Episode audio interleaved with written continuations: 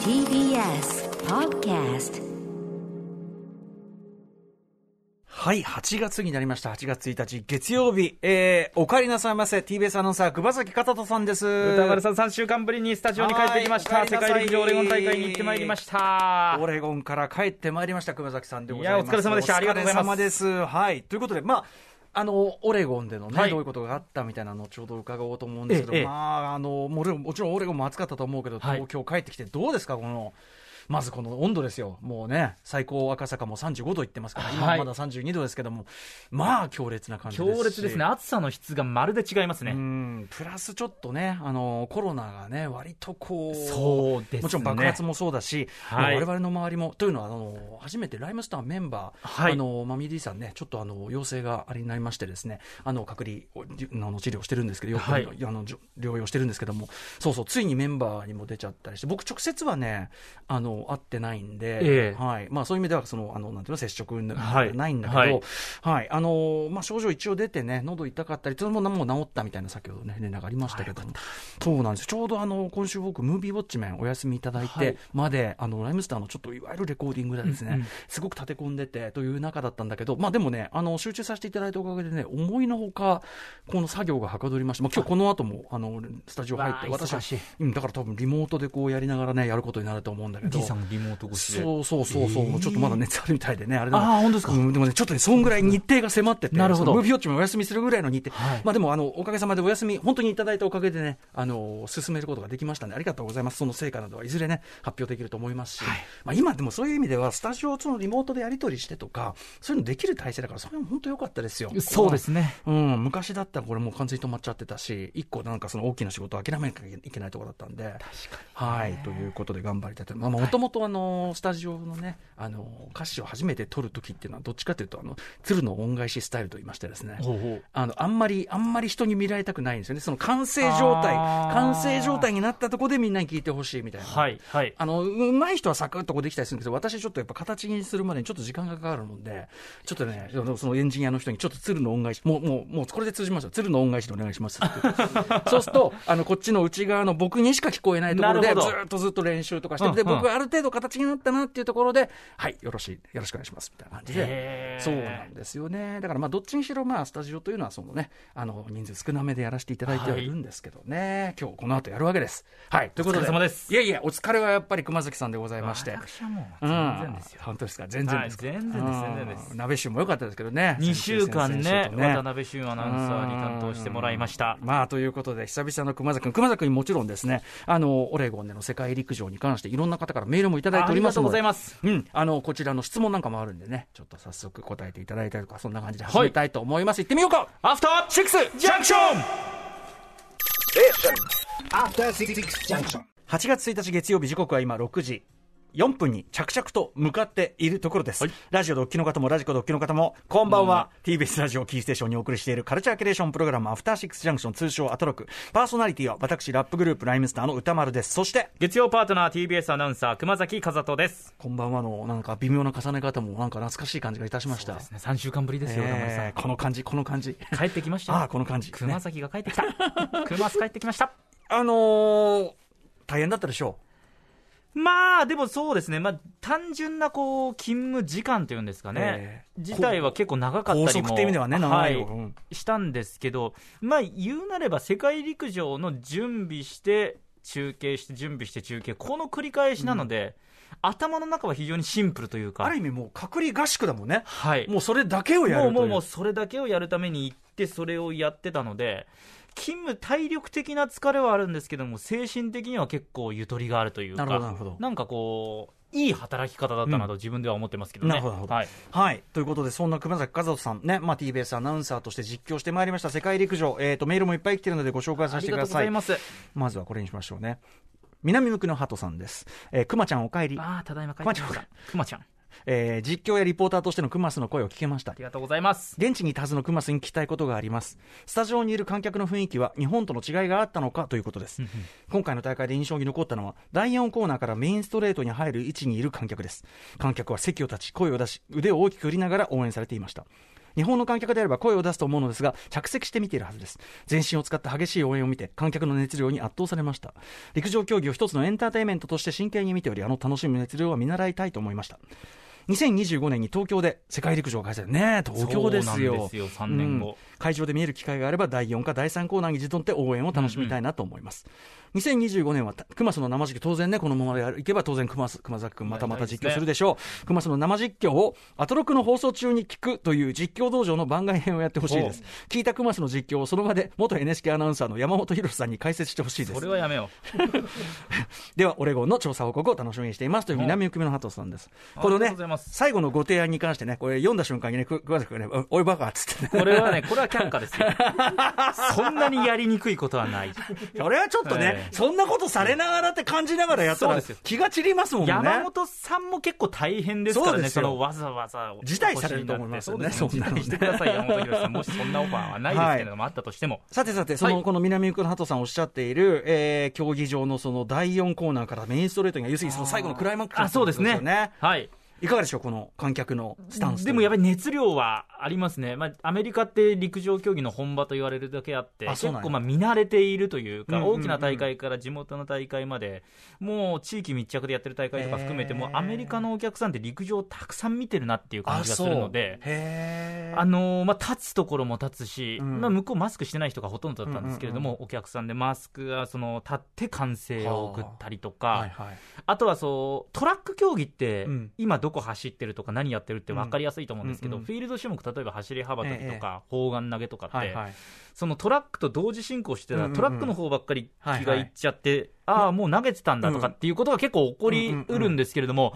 そういうこともなくもう2箇所3箇所ちゃんと見てて、へーちゃんとそのフィールド種目、砲丸投げとか円盤投げとかの盛り上げどころになると、ぐわーって一気にボルテージが上がったりとえーかあ、そうみんな立って、なんかリアルタイムやでりますし例えばそういうこう聞ける実況みたいのしてたりするんですか現地実況のそのうん DJ さんみたいな方がやってたりとかはしてるんですけれうんうんどうんも、あとはもう自分たちで、あ、ここが盛り上がりどころだってへいーう、最後の大詰大詰めに向かっていくところだとみんな総立ちになって、はいはいスタンディングでうんうん応援したりとあか。そう当然、そのツアートラックのまあその 100m をはじめとして、っていうのは人気でしょうけど、なんかにこのアメリカならではの人気競技とかあるんですか、でもやっぱり現地のアメリカの選手が有力な競技っていう種目っていうのは、うんもう圧倒的な人気があって、やっぱアメねそりゃそうだよねはい地私、元だし男子の砲丸投げの実況したんですけれども、はいはい結果的に言うと、アメリカが金、銀、銅、独占したんですよ、うんで、世界記録保持者の選手とかも出てたりして、いそういう選手がもう、最初のコールされた瞬間、もう2万の観衆が総立ちで、へーうわあーっそうてなるような砲丸投げがじゃあその、まあ、強いのもあるけど、はいアメリカでは結構メジャーというか、その人気だったりとかへー、もう見方も分かってるし、ルールも分かっあてるしそとう、リテラか、シーも高いんだ。そうですね。はあだから我々も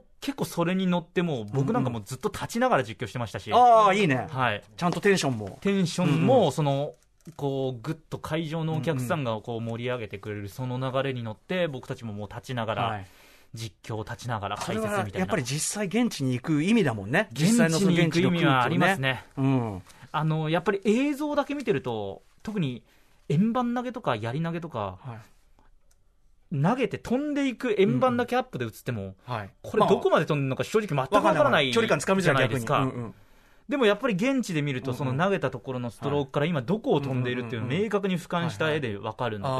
で、あーあ見る位置的なのは結構今回良かったです見かる位置的には100メートルのフィニッシュのラインのうんすぐ上のスタンドですね。だいたいこう陸上のはい放送席って100メートルのゴールとか200メートルのゴールとかそのトラックのゴールのところの上っていうのあが決まってんだ一番見やすいところ。判別できるところなので、そこになるんですけど、はい今回もそこでかなり見やすかったですねへ。えはいでもポーンと上がってもうはい上がった上がったってのが分かるわけですもんねそうですね。あと、競技場自体が広くないんですよ。うんうん陸上のための競技場なので、ああ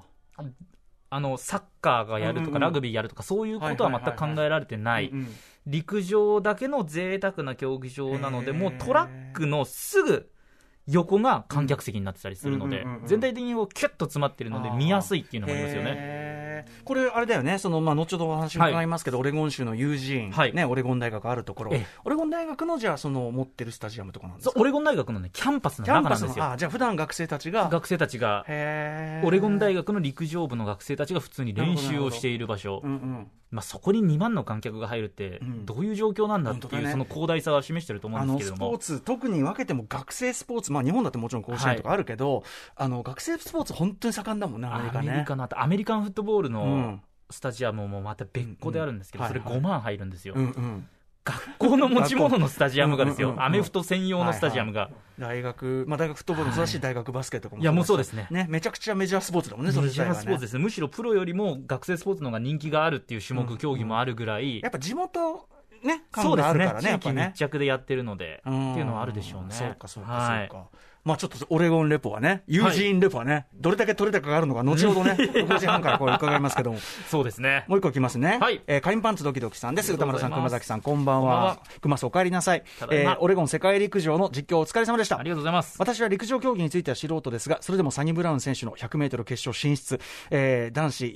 4×400 メートルの決勝進出からの4位、えー女子やり投げの北口選手の銅メダルなど熱くなるシーンがいくつもありました。そうですねさて、熊瀬に聞いてみたいのは、はいマラソンについてです。熊瀬も関わったマラソンですが、今回は気温20度以下と、えーすごく走りやすいコンディションだったそうですね、えー世界陸上マラソンといえば、前回のドーハでは国賞で棄権する選手が何人も出ましたし、東京五輪でもドーハまでの暑さまででなくても棄権者が多く出たと思います。今回、選手たちを間近で見ていて、どんなことを感じましたか、選手たちが走りそうだと思ったこととかありましたか、えー2025年の世界陸上は東京で開催されますが、もし今の気温でマラソンが開催されたら危ないだろうなと心配な面が多いです。ちょっと時期変えた方がいいんじゃないかって感東じがや京っぱのりね、世界陸上がいつ開催なのかちょっとわからないこうですけ8ども。月とか7月はちょっとね、まあ、ドーハの世界陸上3年前も、まあ、ドーハ灼熱のドーハっていうこともあって、9月とかそれぐらいの開催だったので、うんうんまあ、それでも十分そ暑れいでんもでだよすねけど、はい、で今回は何、うんそのこれはマラソンは20度以下、でもオレゴンめっちゃ暑いんじゃなかったっけえーとですね、寒暖差があるって感じですね、うんうんうんうんマラソンが向こうの時間で朝の6時スタートだったんあ早ですくけやど、る6時過ぎかな、スタートだったんですけど、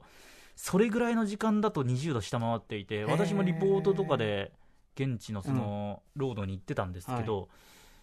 半袖の例えばポロシャツだったとしたら、ポロシャツの上にパーカー着て。おー薄手のうこんううんウィンドブレーカーみたいの着て、はいそれでちょうどいいぐらい要はその日がないとこ、日が落ちたりとか、日陰とかでははいぐっと気温というか、下がりますね体感も含めて下がるっていう、そんな感じなんですよはね。い、で、うん曇ってたりするとその日が出ないので一日中そんな格好でいられるぐらいのへー当然、あの湿度もね、湿度もまあカラッッとしてるので過ごしやすいっちゃ過ごしやすい。そうですねだからこれ、まあ、夏マラソンであり夏マラソンじゃないような、うんうん、冬のマラソンと変わらないようへなーあ選手たそちもうなタんイだねムも出てるので。へーあそうなんだそうなんですよだから走りやすかった14度とか16度とかだったりしたので、俺でも似た場面で、なんか具合悪そうだな、暑そうだな、あれ、だから恐恐怖なのかな、あ競歩とかで日差しが出てくると、うん、ちょっとさ、もうはっきりこれ、具合悪いだろうみたいあなー、あと35キロ競歩って結構長かったりするんですけはいはいはいうんうんうど、んそのスタートの6時過ぎだと日陰だったところはが、1時間とか経ってくると、あーどんどん日が出てきて、話が違うとやつ、直射日光で暑くなるみたいうんなうんうんパターンもあったので、これその寒暖差ですよね。当然、中継するっていうのは、まあ、ついて、車とかで待ってんのじゃなくて、その、あえっと、うんうん周回コースだったんですよはねい、は今いはい回。ああ、それはそうか、そうかだからもう同じポイントにいれば、もう選手たちが何回も通るっていう、うんマラソンだったら同じところで6回通るところがあっあそうそうて、そう競歩だったら1キロの周回コース35周とかなんですよ、だからそこにいればまあ35回通るみたいな。なんかだから、その競歩の時かな、とにかく日中のは、うわ、これきつそうだなって場面がなんか見て日て、中にやったのは競歩だと思いますね、うんうんうんはい、そういう日差しが出てくると、うん、相当暑さもあるんですけど、ただ日本のそのそうムシだよねムシした暑さと比べると、これさ、やっぱり圧。倒的に私は快適でしたね。そうだよねあの結局さ、温度ってさ、はい日本においてはさ、これ、もう要素の一要素でしかなくてさそう、ですねあの結構日に、日の、その、はいなんていうの、そのあの湿気の感じによって、えきつさ、全然違うよね。全然違いますね、うん、それすごい、ここ数日、特に実感するわ。東京帰ってきて、こっち戻ってきてから、んうんちょっとびっくりしましたよね、飛削る行機から降りた時のあのもわっとした感じ、削られるよね、マジで、もうね。全然違いますね。なんかなんなら温度より湿気のが重要なのかなって気がするぐらいのですねうん感じだもんねあそうかそうかじゃあそういう意味ではオレゴンは結構いい感じと快適ではありましたよ、うんうんちょっとそれとも関連してるかもしれませんがこんなのもいただいてますキラキラ星さんです、えー熊崎さんお帰りなさいただいま熊崎さんのオレゴンから、えーオレゴンから愛話はもちろん聞きたいのですが、えー私はオレゴンに持参した歌丸さんからの誕生日プレゼントクニルフスの日傘についてのお話をとても聞きたいです、えーそして3週間ぶりにあったお子たちの成長ぶりも聞きたいですあ、ーえー歌丸さんがご自身用に購入されたクニルフスの日傘の型番も知りたいです おまけで型番僕 U220 っていうやつですかねはい多分あのあの西雨両派のやつ、はいはいちょっと小さめのあの熊崎君にあげたやつよりちょっと1個小さめの、熊崎君にあげたのは T220、えっと TR だっけなんかねそうですねはいそんな感じ私のはそうでした。はい。いく、えっ、と、いや、役に立ったというか、雨はそんな降らなかった。雨そんな降らなかったんですけど、それこそ日中日差しが出てきた時っていうのはやっぱり日傘日傘どうな絶大なの効果あ、日傘してんのしたりもしましたよ私あの、つうか、世の、その、あっちのえ方ー、のと。そうですねあの放送席が、そもそもその上に屋根がついてなくてうわ日差しが直で当たるそれダメじゃん。ところだったんで例すによよっねて。吹きっさらし。そうです吹きっさらしはなんか伝統なのかいっていうぐらい。雨が降らなかったから良かったもののみたいなところあるんですけど、前だって、ね、オリンピックの時傘さしながらやってたから、ね、傘差しながからわいそうすぎんだろって話してる。資料びしょびしょになりなが らかわいそう。うん。 横浜スタジアム、そんな感じでしたけねど、あのー外国メディアとかはもうそのこん環境とか分かってうんうるんっていうところもあって、あらかじめこう傘をうん固定するような放送席に、なんかビーチパラソルそやうね、です言ねもっうてみセりゃッティングしてたりもしましたし、まあ、私なんかもその日差しが出るときは当然、日傘さしたりして、うんうんうんこれ、カラッとしてる分、はい。日向日陰、日陰になったらもうより快適さうがん高まるので、さっきおっしゃってた、だからその日はが遮られるだけで、はいあの湿気はないから、そうなんですよもう一気に、おだから俺の言うとこのすんがもっと、そうなんですもっよと、すん。寸がより寸なんですよ。うんうんうんだからもう日傘さしただけで、うわ、快適みたいな、その日傘、その日傘というのは、歌丸さんからいただ いた、あの誕生日プレゼントの、あの、ニルフスえ、じゃあ役に立ったのね。ものすごあ、くでよすかった。あの日本でもやっぱりその寸気分って味わえうんると思うんですよ、ええええただ湿気がよりそうだねなくてカラッとしてる分そ,、の寸度合いうがんうん。あ、そう。本当の寸を味わいたいんだっ たら歌丸さんオレゴンに。 Go to オレゴンですオレ ゴンえすんえ本当の寸を味わいたいんだったあらあ、そう。いや、でも、あの、役に立ってよかったわ。なんかお荷物になっただけだったいや日傘は素晴らしい。しいですあ、そう、はいなるほどね。でもそれだけ日差し、ね、強かったというそね、ですね、まあ、なんか日差しって言えばアメリカの日差しって結構,、うんうん結構ダイレクトに来るというか、うんうんカラッとはしてるんだけれども、はい強い強いその直射日光ドンっていう感じだったので、はいはいそれを防げるっていうのはだいぶ大きかったですね、あそうですか、はいい、やでも役に立って何よいやありがとうございますありがとうございましたあとね先ほどのメールにありましたけどいろんな劇的な場面あの我々日本で番組で見てるとごめん後ろに流れてますけど、織田裕二さんのねまあ、ラストランじゃないですか、はい織田裕二さんも織田さんが中井さんも、はい織田さんがかましてたいやなーというのがね小田さん今回、小田さん、東京のスタジオからだったそのうで、ですねいつ、もあれか現地に行って、かわいそうだったね、ちょっとほん行きたかったろうなみたいないやしね、かもねオレゴンだったしアメリ行カだっったてしたら、東京にいてあのテンションなんだから、はいもう行ってたら、もうトラック出ちゃうんじゃないかなとい思やって、そうなんですよだから今回、我々実況で現地行く人間が、その制作サイドから言われたのは、小田さんはあくまで現地に行かないで、東京だ から、その熱がうん、わからない部分があるかはら、いはいはい小田さんにも熱を伝えてくれみたいはいな、はいはい実況から現地の熱を伝えてくれみたいな感じだったんですけど、うんうんうんはい初日から小田さん、現地にいるんじゃないかぐらい熱を帯びねえてたので、その必要ないんじゃないかっていうぐらい、もあのやすっごかっぱたでりすね本当にこう自然なっていうか、本当にはいご自身の熱狂ぶりというのは小田さんならではのね、あれだう、か好きらだね。なっていううね。ん、故に勢い余っていろんなことを言うって いうね、あの、あの、うん、明らかにもう勢い余ってっていう、 これ、イズムですね、これもまあ今年最後だと思うとね、まあ寂しい気もするかなとコミいュニうケーねシ、ョンね、なかなか取れなかったので、アリソン・フェニックス・ラストランって終わった後も、とにかくね、やり直しって、ありの小田さんじゃないと 言えないですよわーっていうね。すげえなみたい なうんまあでもそれもねそれこそ、まあ今年小田の裕二さんであそうるですよということは間違いないか思いな出ってでいすうよところであるんですけどありがねと。うお疲れ様でございました、中井さんもあねりがとうございま小田さんもねはいといったあたりでこの後6時半からは、はい、熊須のレポートもございます行ってみま熊しスのょオうレゴンからの愛2022夏というのをですね6時半からのカルチャートークで私熊崎お時間いただいてお送りします、はい熊崎さんはオレゴン州で一体どんな2週間を過ごしたのか渡航前スーパーサザンゴマシンさんや約昨夜長田さんから叩き込まれた オレゴン州および UG の魅力には果たして触れることができたのか教えてもらいますそして夜7時からの音楽コーナーライブダイレクト今夜のアーティストはこちら